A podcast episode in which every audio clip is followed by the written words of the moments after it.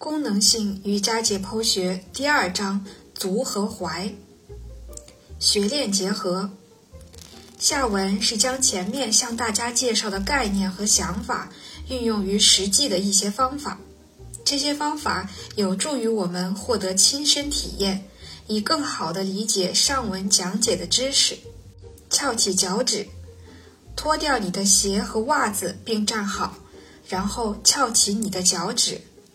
你可能已经在瑜伽课上做过这个动作，但是这一次你要去关注那三个描出了三个足弓轮廓的点：大脚趾基部、小脚趾基部，还有脚跟。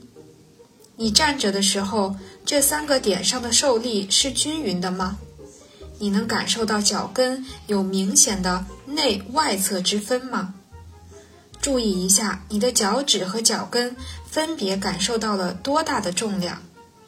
你站着的时候，主要是靠脚外缘还是脚内缘着地？你甚至可以试试前后或者左右晃动身体，感受重量从什么部位经过双脚比较舒适。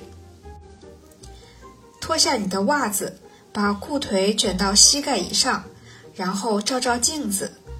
或者请几位朋友与你站成一排，让他们和你做同样的事。你能看出自己或他们的双脚、足弓和膝关节之间的关系吗？其中一个部位如何对另一个部位产生影响？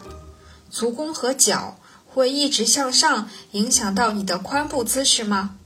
再往上还会受到影响吗？感受拉伸的效应。感受一下，在膝关节伸展和屈曲时，拉伸小腿后肌群有什么差别？在膝关节伸展时，你可能会觉得拉伸感更集中在浅层的腓肠肌上，而如果你蹲下后拉伸小腿，小腿可能没有拉伸感，但是比目鱼肌会限制你继续下蹲和拉伸小腿。也许你只感到跟腱部位有拉伸感，在体式中感悟，进入战时一式，然后反复地翘起你的脚趾，再放下，并注意脚上方发生了什么变化。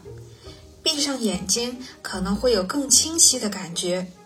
有没有感觉整个身体结构在随着脚趾的运动而反复上升下沉？观察足弓变化的影响，让我们来看一看足弓的变化会对姿势产生什么影响。同样进入战士一式，然后让前面那只脚的足弓降低，看看这会对同侧的膝关节产生什么影响，以及对该侧的髋关节又会产生什么影响。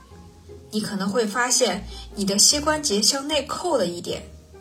在膝关节内扣的同时，翘起你的脚趾，你能感觉到或者看到膝关节因此有向外侧移动的趋势吗？你也许会发现，翘起脚趾不仅影响了足弓，还改变了膝关节的姿势，并导致髋关节发生了移动。